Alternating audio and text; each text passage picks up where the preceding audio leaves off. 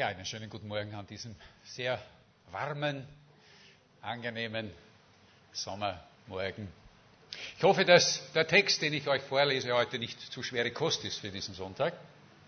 Aber ich muss sagen, ich bin immer wieder erstaunt, mit welcher, wie, das halt da irgendwo, passt es so? Ja. Wie lebensnah eigentlich und wie äh, zeitnah, besser? Äh, zeitnah die Bibel ist, wie sie auf Fragen eingeht, die wir haben. Die Bibel ist kein wissenschaftliches Buch, kein philosophisches Buch oder sonst irgendetwas, theologisches Buch, sondern sie ist Gottes Wort für unser Leben geschrieben. Und das gilt ganz besonders auch für diesen Text heute. Auch wenn diese Texte oft schon Jahrtausende vorher geschrieben sind, sind sie doch so zeitnah und so aktuell. Und das gilt ganz besonders auch für dieses Buch Zacharia. Und ich möchte aus diesem Buch Zacharia einmal aus dem ersten Kapitel die Verse vorlesen. Ich habe ja vor einiger Zeit, wir haben ja schon vor einiger Zeit einmal über diesen ersten Teil dieses Kapitels gesprochen. Ich weiß nicht, ob ihr euch noch daran erinnert. Wenn nicht, ihr könnt diese Predigt ja im Internet noch einmal nachhören. Ich lese aber sicherheitshalber noch einmal dieses ganze erste Kapitel durch. Wir werden uns dann nur mit dem zweiten Teil dieses Kapitels beschäftigen. Zacharia Kapitel 1. Im achten Monat des zweiten Jahres des Königs Darius geschah das Wort des Herrn zu Zacharia, den Sohn Berechjas, des Sohnes Idos, dem Propheten. Der Herr ist zornig gewesen über eure Väter, aber spricht zum Volk, so spricht der Herr Zebaoth, kehrt euch zu mir, spricht der Herr Zebaoth, so will ich mich zu euch kehren, spricht der Herr Zebaoth. Seid nicht wie eure Väter, denen die früheren Propheten predigten und sprachen, so spricht der Herr Zebaoth, kehrt um von euren bösen Wegen und von eurem bösen Tun, aber sie gehorchten nicht und achteten nicht auf mich, spricht der Herr. Wo sind nun eure Väter und die Propheten? Leben sie noch? Aber haben nicht meine Worte und meine Gebote, die ich durch meine Knechte, die Propheten gab, eure Väter getroffen, dass sie haben umkehren müssen und sagen, wie der Herr Zebaoth vorhatte, uns zu tun nach unseren Wegen und Taten, so hat er uns auch getan. Am 24. Tage des elften Monats das ist der Monat Sebat, im zweiten Jahr des Königs Darius, geschah das Wort des Herrn zu Zacharia, dem Sohn Berechas, des Sohnes Idos, dem Propheten.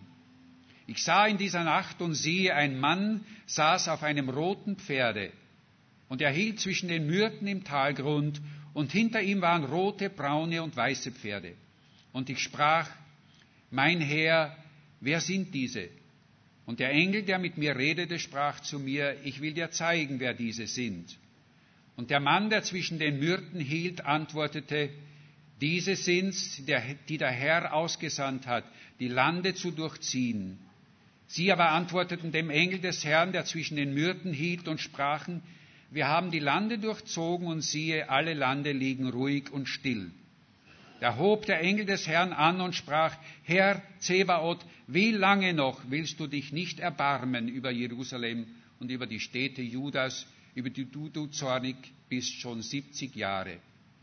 Und der Herr antwortete dem Engel, der mit mir redete, freundliche Worte und tröstliche Worte. Und der Engel, der mit mir redete, sprach zu mir, predige und sprich. So spricht der Herr Zebaoth, ich eifere für Jerusalem und Zion mit großem Eifer und bin sehr zornig über die stolzen Völker, denn ich war nur ein wenig zornig, sie aber halfen zum Verderben. Darum spricht der Herr, ich will mich wieder Jerusalem zuwenden mit Barmherzigkeit und mein Haus soll darin wieder aufgebaut werden, spricht der Herr Zebaoth. Und die Messschnur soll über Jerusalem gespannt werden. Und weiter predige und sprich, so spricht der Herr Zebaoth, es sollen meine Städte wieder Überfluss haben an Gutem, und der Herr wird Zion wieder trösten und wird Jerusalem wieder wählen. Vater, wir danken dir für dieses Wort und nun, Herr, brauchen wir dich, um dieses Wort auch für uns verständlich zu machen. bitte dich, Herr, dass du mir durch deinen Geist die richtigen Worte gibst, damit wir lernen aus diesem Text, was du uns zu sagen hast. Amen.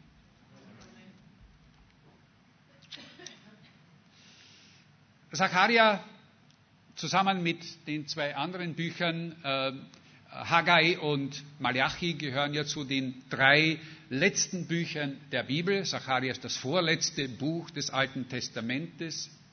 Und das sind Bücher, die geschrieben wurden in der Zeit, als das Volk Israel aus der babylonischen Gefangenschaft wieder zurückkam nach Jerusalem.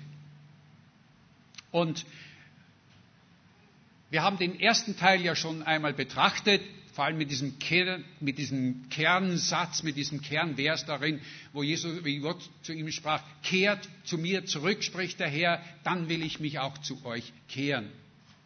Und dann in diesem zweiten Abschnitt, da haben wir eine von acht Visionen.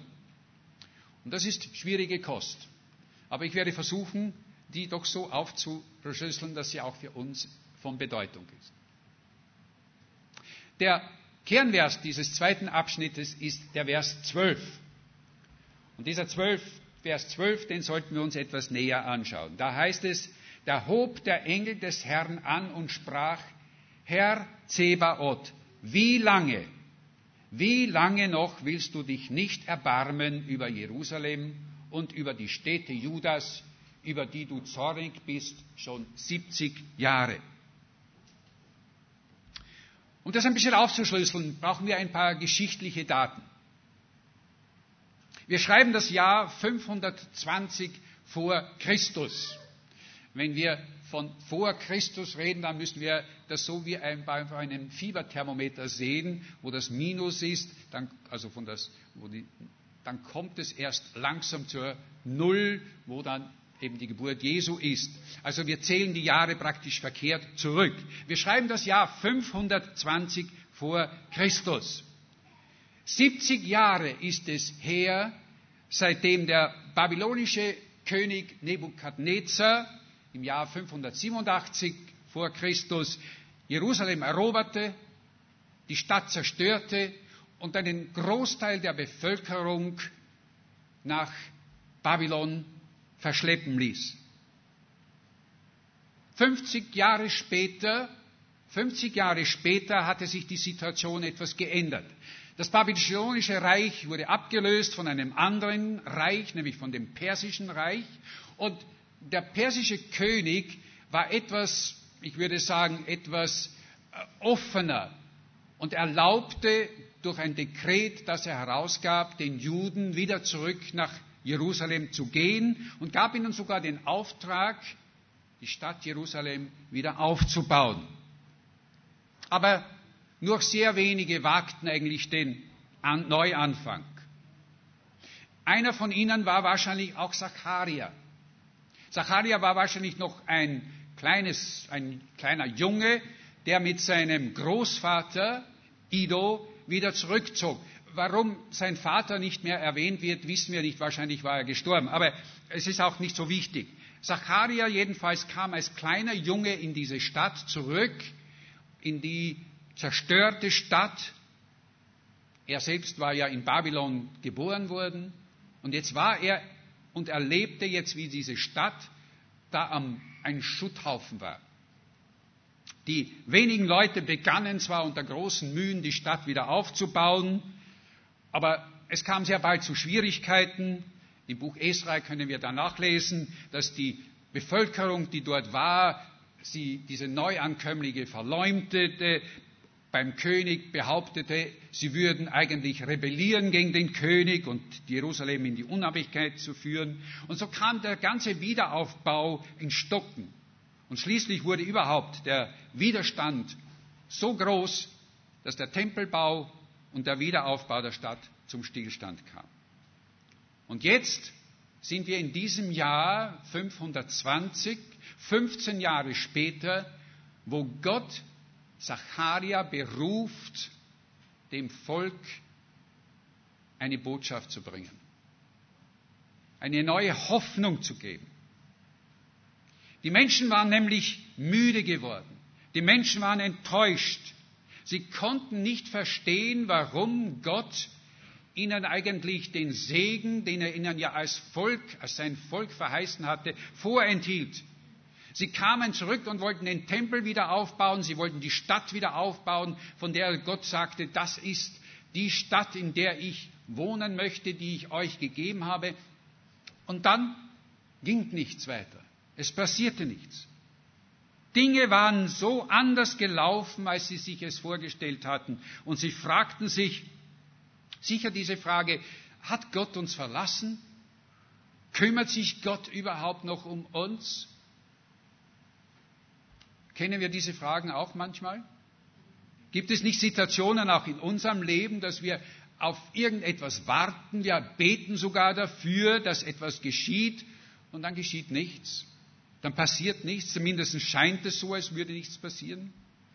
Und wir fragen uns auch, ja, warum, Herr, warum greifst du nicht ein? Warum tust du nicht irgendwas? Warum greifst du nicht ein in meine Situation, wo ich doch für eine neue Arbeitsstelle so lange schon bete und eine neue Arbeitsstelle haben möchte? Warum tust du nichts? Warum ändert sich nichts? Warum ändern sich nicht die Umstände, in denen ich stecke? Siehst du nicht meine Schwierigkeiten? Und sehr schnell kommt auch diese Frage, Liebt Gott uns überhaupt? Gibt es Gott überhaupt? Oder bin ich ihm eigentlich gleichgültig? Und die Botschaft des Buches Zacharia und besonders dieses ersten Kapitels ist eine Botschaft der Hoffnung und der Ermutigung. Und das Erste, was wir eigentlich hier aus, diesem, aus dieser Vision, aus dieser ersten Vision, es sind insgesamt acht Visionen, die äh, Zacharia hier bekommt, lernen können, ist, die Dinge sind nicht so, wie sie zu sein scheinen. Dinge sind nie so, wie sie zu sein scheinen. Das ganze Buch Saria ist, Zacharia ist eine Botschaft der Hoffnung. Ja, der Name, seine, sein Name, der Name Zacharia sagt es eigentlich schon. Zacharia bedeutet, Gott hat uns nicht verlassen. Gott, Gott gedenkt unser heißt eigentlich diese Übersetzung seines Namens. Die Juden haben ja Kindern immer Namen gegeben mit einer ganz bestimmten Bedeutung. Und diese Bedeutung hier prägt eigentlich so die ganze Botschaft, die Zacharia hat. Dinge sind nicht so, wie sie zu sein scheinen. Es ist eine Illusion zu meinen, Gott steht unserem Leben in unserem Leben mit den Herausforderungen eigentlich weit weg entfernt. Vor einiger Zeit hatte ich das naja, Vergnügen, eine sogenannte Illusionsbrille auszuprobieren. Ich weiß nicht, ob jemand von euch weiß, was das heißt. Eine sogenannte Virtual, Virtual Reality Brille. Äh, das ist ein Ding, das man sich aufsetzt und dann gibt es da verschiedene Programme, die einem vorspielen Gaukeln, Vorspielen, als würde man irgendwo sein. In meinem Fall war es, ich war plötzlich unter Wasser. Ich war im Meer. Überall schwammen um mich Fische herum. Und es war so real, dass ich tatsächlich glaubte, die müssen da sein. Und ich bewegte mich und schaute nach allen Seiten. Und die Fische kamen von allen Seiten. Und das, das ganz Besondere war und das Erschreckende war, plötzlich kam ein riesiger Hai auf mich zu. Ein großer Hai kam auf, direkt auf mich zu. Und ich war wirklich dabei, ich versuchte mich zu schützen und streckte meine Arme aus.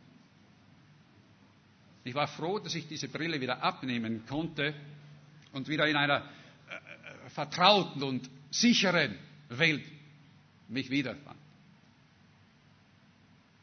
Aber unser Leben eigentlich ist genau umgekehrt. Wir meinen, dass wir das, was wir sehen, die Wirklichkeit ist. Wir meinen, dass das, was wir vor unseren Augen haben, die Wirklichkeit ist. Die Israeliten, um bei diesem Beispiel zu bleiben, die meinten nur die Ruinen der Stadt und die Feinde um sie herum, das war die Realität. Und sie meinten, Gott sei unendlich weit entfernt und unbeteiligt an dem ganzen Geschehen in dem sie drinsteckt. Und Zacharia, Zacharia, der darf einen Blick tun. Ich würde sagen, so einen Blick tun in die unsichtbare Welt. der Vorhang öffnet sich ein ganz wenig und er darf in diese unsichtbare Welt hineinblicken. Das erste Bild, das wir natürlich hier gelesen haben oder gesehen haben, was er auch gesehen hat, ist ein sehr obskures Bild. Da ist die Rede von Pferden und von einem Reiter. Und ich denke auch Zacharia, genauso wenig wie wir, können eigentlich viel Sinn erkennen in diesem Bild, das wir hier vorgelesen haben. Und so fragt ja Zacharia dann auch den Engel, er sagt so, er ist im Gespräch mit einem Engel, ein Engel erklärt ihm alles und er fragt diesen Engel und sagt, mein Herr, wer sind diese? Wer sind diese? Und der Mann, den er da sieht, der erklärt ihm, wer diese sind. Das heißt hier in Vers 10, diese sind's, die der Herr ausgesandt hat, die Lande zu durchziehen. Gott weiß alles. Und diese Männer, so wird uns in diesem Bild gezeigt, sind so etwas wie Berichterstatter. Gott hat sie ausgesandt, um es in der Sprache des Militärs zu äh, sagen, Otto wird uns wird das bestätigen, sie waren so etwas wie ein, ein Aufklärungs, eine Aufklärungskompanie, die hier beschrieben wird. Aber das Wesentliche eigentlich daran ist, sie sahen alles, sie berichteten alles, was auch immer geschah, sie zeigten und sagten Gott und Gott wusste es. Die eigentliche Bedeutung dieser Reiter ist, Gott sah es, wie es um Jerusalem stand. Gott weiß es. Und Gott weiß auch um unser Leben, auch unsere Situation. Und so lautet der zweite Punkt, Gott ist ein Gott, der sieht, Gott weiß, Gott kennt. Gott ist ein Gott, der weiß, der sieht und erkennt es. Es gibt ein altes Spiritual. Es lautet, Nobody knows the trouble I have seen. Niemand weiß die Schwierigkeiten, die ich habe. Nobody knows the troubles I have seen. Die wenigen Leute, die nach Jerusalem zurückgekehrt waren, kamen sich sicher auch so klein und so unbedeutend und so schwach vor und sie fühlten auch, Nobody knows the trouble I have seen. Niemand weiß eigentlich, wo, in welchen Schlamassel wir drinnen stecken. Und als die Reiter, und als diese Reiter im Vers 11 dann Gott berichten und sagen, wir haben die Lande durchzogen und siehe, alle Lande liegen ruhig und still, da sprachen sie eigentlich von den umliegenden, von den umliegenden Völkern, in denen alles, alles in Ordnung war, denen es gut ging. Und wie oft ist es auch bei uns so? dass wir denken, wie geht es anderen so gut und mir so schlecht? Warum haben andere viel mehr an guten Dingen und ich muss mich abrackern und muss mich plagen? Und deshalb rief der Engel des Herrn stellvertretend für dieses kleine Volk Israel aus, Herr Zebaut, wie lange noch willst du dich nicht erbarmen über Jerusalem und über die Städte Judas, über die du zornig bist, schon 70 Jahre lang. 70 Jahre lang und du bist noch immer zornig über diese, über dein Volk. Mit anderen Worten, der Engel klagt Gott und sagt, während es der ganzen Welt gut geht, während es allen gut geht, denen, die dich nicht einmal kennen, liegt dein erwähltes Volk in argen Nöten. Die babylonische Gefangenschaft war ja nicht die erste Gefangenschaft, in die das Volk Israel kam und das sie erdulden mussten. Jahre davor, lange bevor, lange bevor Jerusalem erbaut wurde eigentlich, war das Volk von einem anderen Volk äh, unterdrückt. Sie waren Sklaven in Ägypten. Wir lesen das in den ersten Büchern Mose. Die Bedingungen, unter, unter denen sie arbeiten mussten, waren hart und da heißt es auch, sie schrien zu Gott. Sie schrien zu Gott.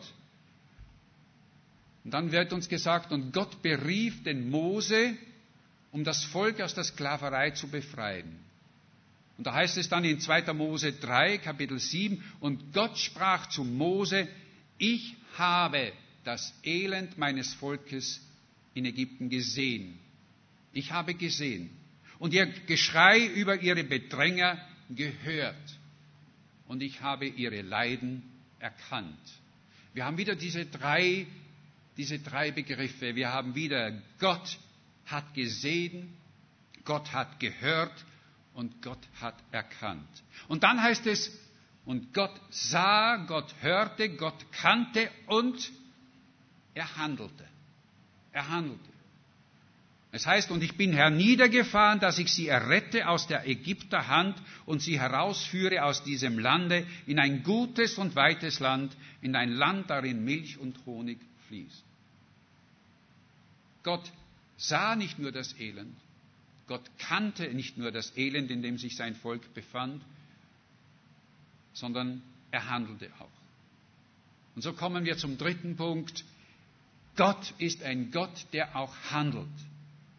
Es heißt nämlich hier in Vers 13 im Buch Sacharja, und der Herr antwortete dem Engel, der mit mir redete, freundliche und tröstende Worte.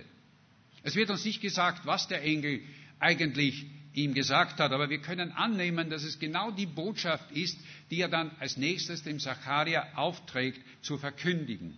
Denn es heißt in Vers 15, und der Engel, der mit mir redete, sprach zu mir, predige und sprich.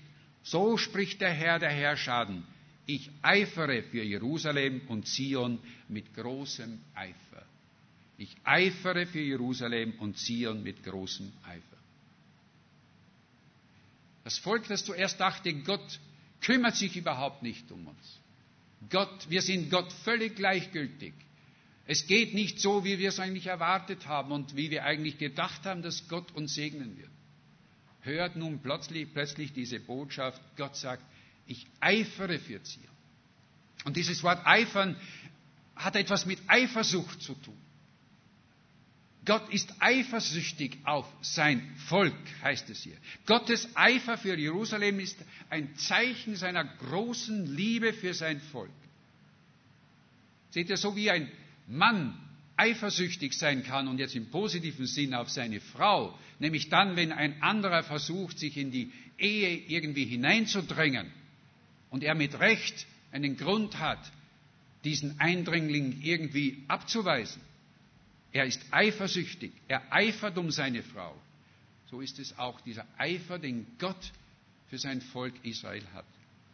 Gott hält seine Hand schützend über sein Volk. Über sein Volk, das er sich zu seinem Eigentum erwählt hat.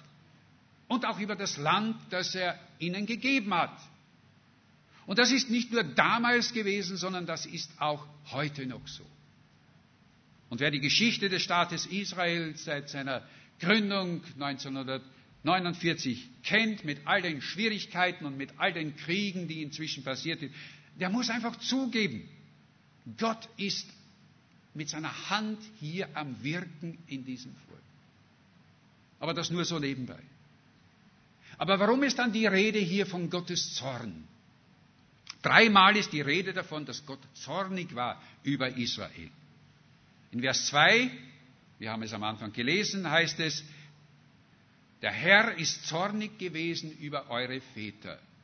In Vers 12, da fragt der Engel noch einmal, Herr, wie lange willst du dich, über, willst du dich nicht erbarmen über Jerusalem und über die Städte Judas, über die du zornig bist, schon 70 Jahre lang? Und dann aus Vers 4 wissen wir den Grund auch, warum Gott zornig war. Das heißt dort, Gott ließ, seine, ließ die Väter warnen durch die Propheten, kehrt um von euren bösen Wegen und von eurem bösen Tun. Aber sie gehorchten nicht und achteten nicht auf mich, spricht der Herr. War Gott beleidigt? War Gott irgendwie gekränkt, dass das Volk sich abgewendet hat von ihm? War es jetzt Rache, dass er sie in die babylonische Gefangenschaft schickte? War es das? Es klingt fast so. Es klingt fast so. Und besonders wenn wir Vers 15 lesen, wo es ganz klar irgendwie wird, dass es, dass es Gott fast gereut, sich so hart gestraft zu haben. Und er sich dafür entschuldigt, wenn er erklärt, ich bin zornig über die stolzen Völker, also über die Völker rundherum, denn ich war nur ein wenig zornig, aber diese Völker halfen zum Verderben meines Volkes Israel. Seht ihr, wir lesen diese Verse so, wie wir menschlich reagieren würden. Zornig.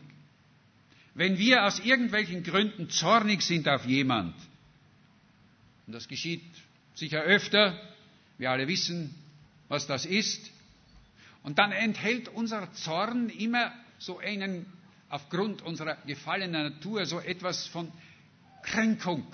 Wir sind gekränkt. Wir haben einen Groll. Wir sind auch aus auf Gehässigkeiten, Boshaftigkeiten und Vergeltung. Das ist unsere menschliche Natur. So reagieren wir, wenn wir zornig sind auf jemanden. Aber Gottes Zorn ist etwas anderes. Gottes Zorn ist ein heiliger Zorn. Er ist frei von all diesen Attributen, die wir Menschen haben, wenn wir zornig sind. Mit anderen Worten, Gottes Zorn ist eigentlich immer ein Mittel, das hinführt zur Heilung und zur Veränderung. Etwas, was den Menschen weiterbringt. Ja, ich würde sagen, das ihn zur Perfektion bringen kann.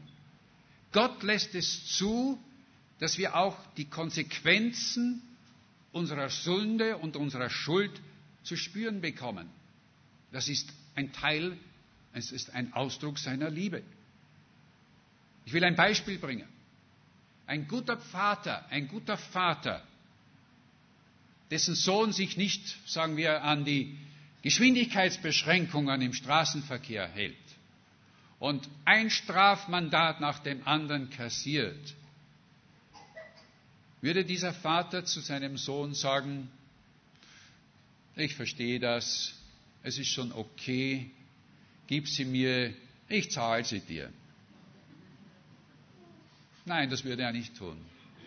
Denn das wäre nicht Liebe.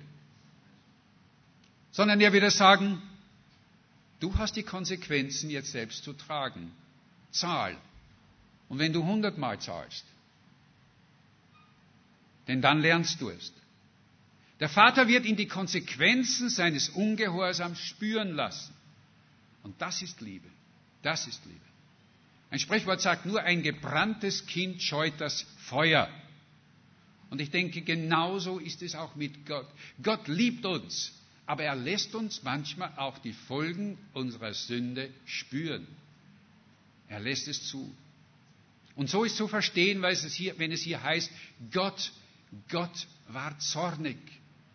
Und wenn es hier heißt, Gott war nur ein wenig zornig, die Übersetzung stimmt nicht ganz. Eigentlich müsste es heißen, Gott war nur eine kurze Weile zornig, weil Gottes Zorn nie endlich ist.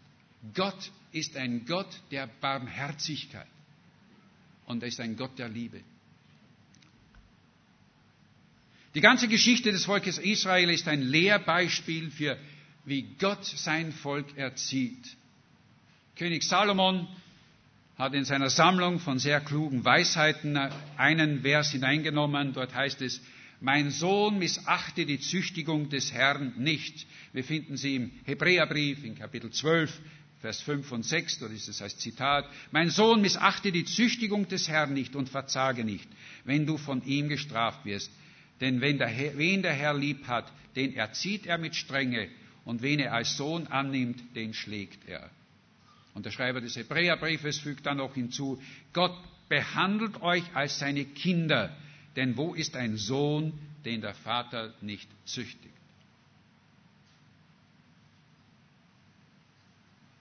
So manche Situation und Schwierigkeit, in die wir geraten, ist eigentlich Gottes Weise, um uns zu erziehen und um uns weiterzubringen. Der amerikanische Schriftsteller Malcolm Muggeridge, ich weiß nicht, ob jemand diesen Namen kennt, der hat am Ende seines Lebens in seiner Biografie Folgendes geschrieben.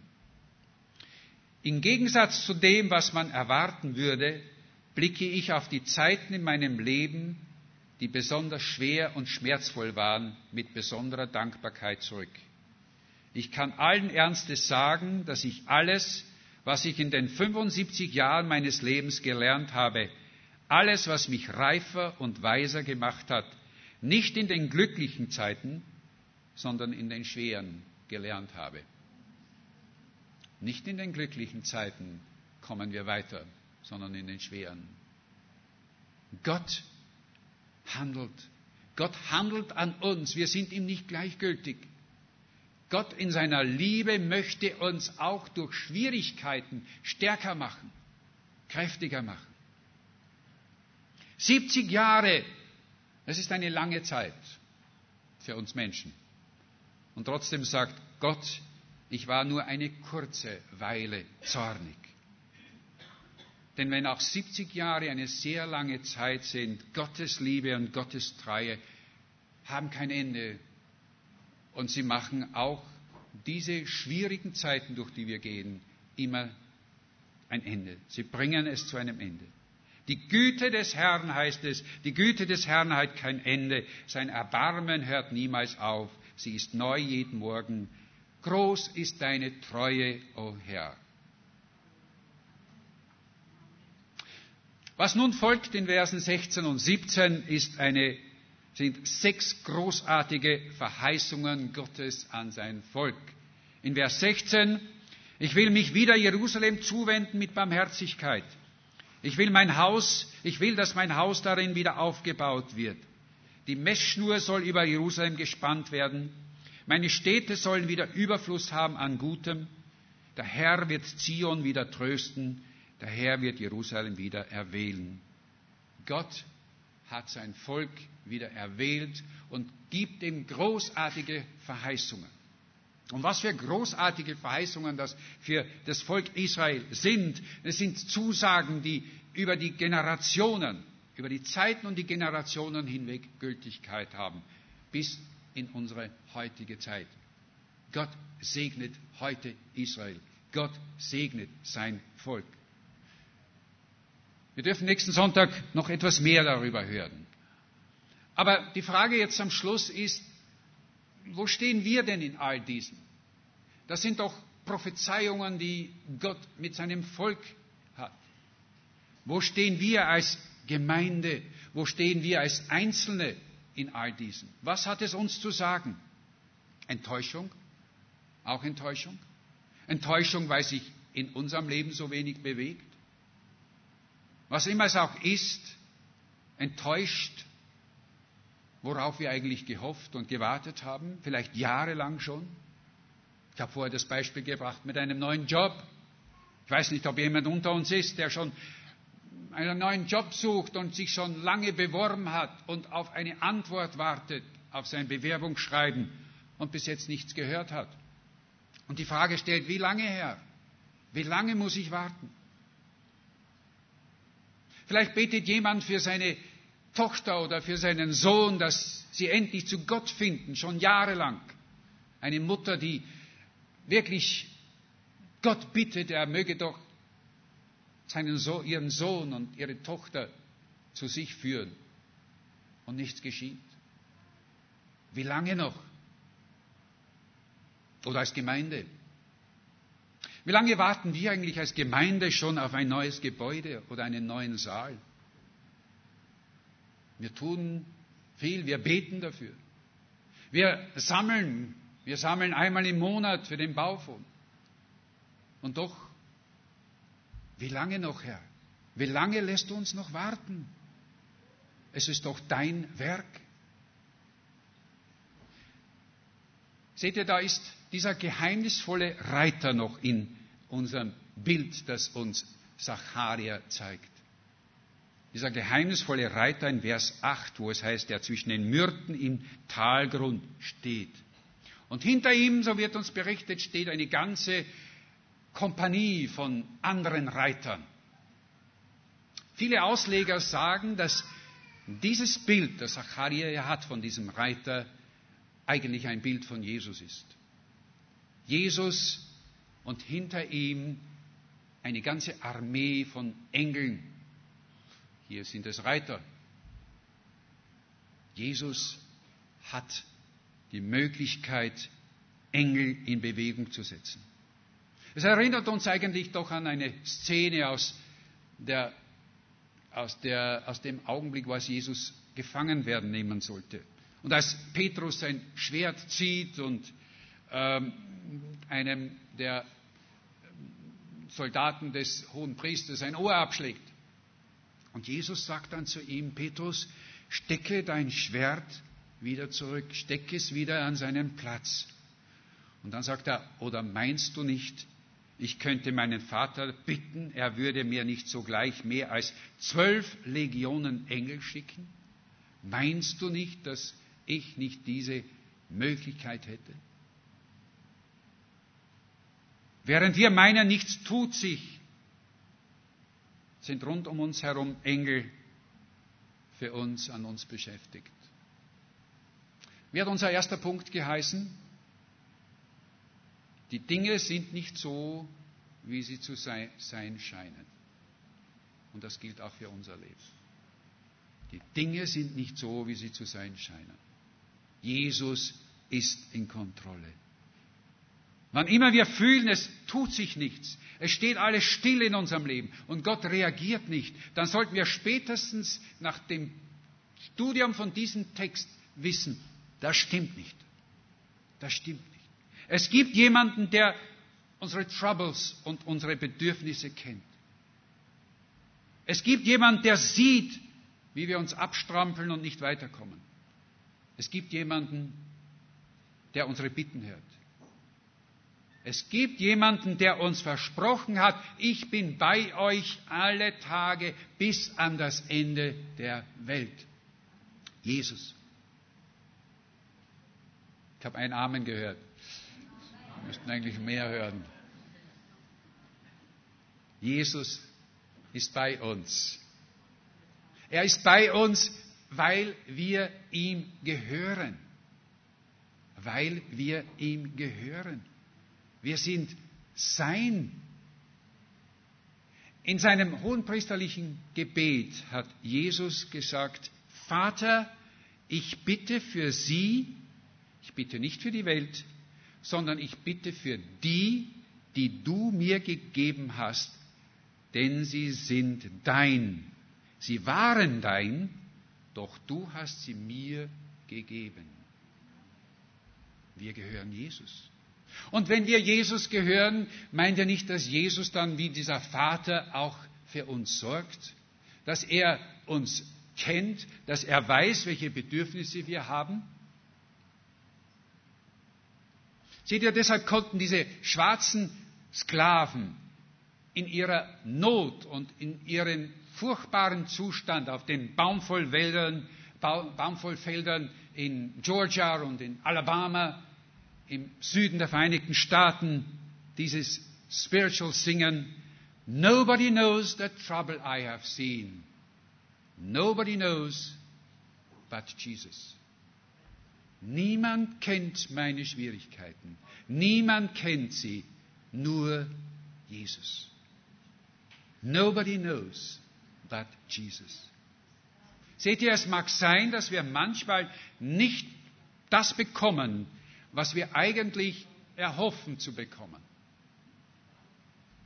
Die Gründe können vielfältig sein.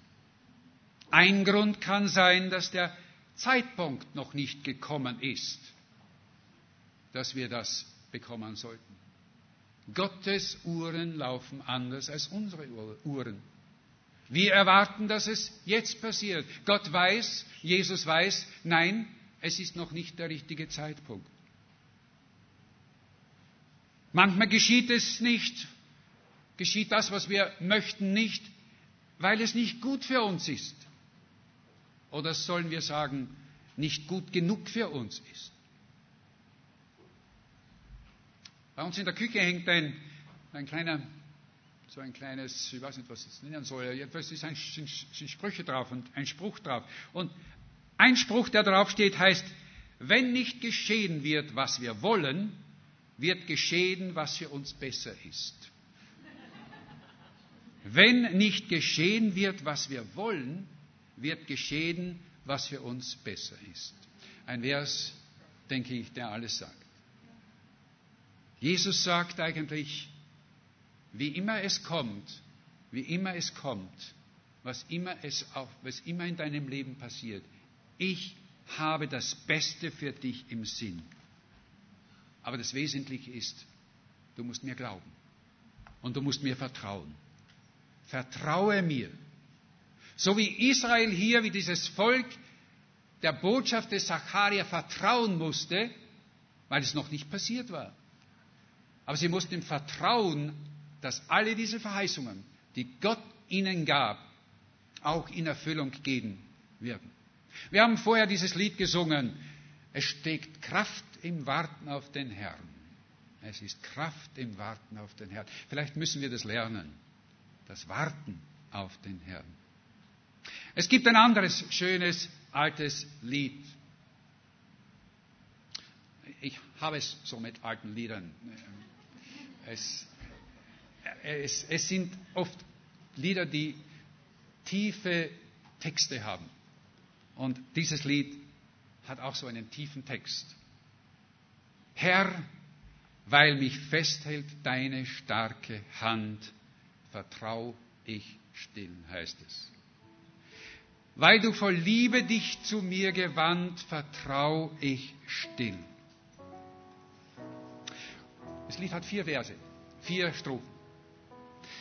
Und es ist dieser vierte Strophe, diese vierte Strophe, die ich so unglaublich ermutigend finde. Denn dort heißt es, ist auch die Zukunft meinem Blick verhüllt, vertraue ich still. Seitdem ich weiß, dass sich dein Plan erfüllt, vertraue ich still. Sehe ich nicht mehr als nur den nächsten Schritt. Mir ist genug. Mein Herr geht selber mit. Ich habe das Lobpreisteam gebeten, dass wir doch dieses Lied jetzt zum Schluss gemeinsam singen.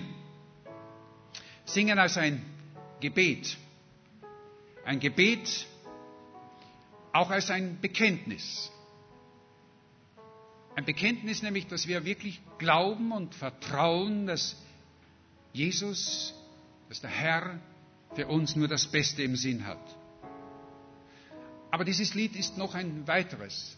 Wir können es auch als ein Versprechen singen, ein Geloben sprechen, nämlich ein Geloben, ja Herr, ich will dir vertrauen.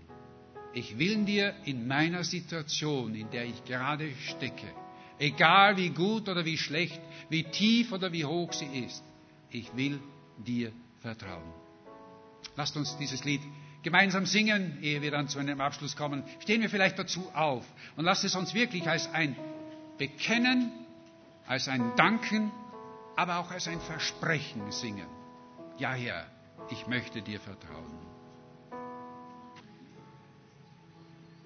Ja, Vater, wir wollen dir danken. Wir wollen dir danken dafür, dass du treu bist, dass deine Verheißungen wahr werden. Wir wollen dir danken, Herr, dass du einen Plan für uns hast und dass wir dir vertrauen dürfen. Und ich bitte dich jetzt, Herr, dass du jeden Einzelnen hier anrührst, in welcher Situation er sich auch befindet, und ihm diese Gewissheit gibst, ich will das Beste für dich. Ja, Herr, und auch dort, wo wir durch Schwierigkeiten gehen, dass wir erkennen, damit wirst du uns eigentlich stärker machen und weiterbringen. Und du willst, dass wir vollkommener werden, dir immer ähnlicher. Und so stellen wir uns unter deinen Segen her und bitten dich, führe du uns. Du kennst uns, du bist bei uns, du kennst unsere Schwierigkeiten und nichts und schon gar nichts entgeht deiner Kenntnis. Wir loben dich dafür und preisen dich als unseren Herrn und Erlöser. Amen.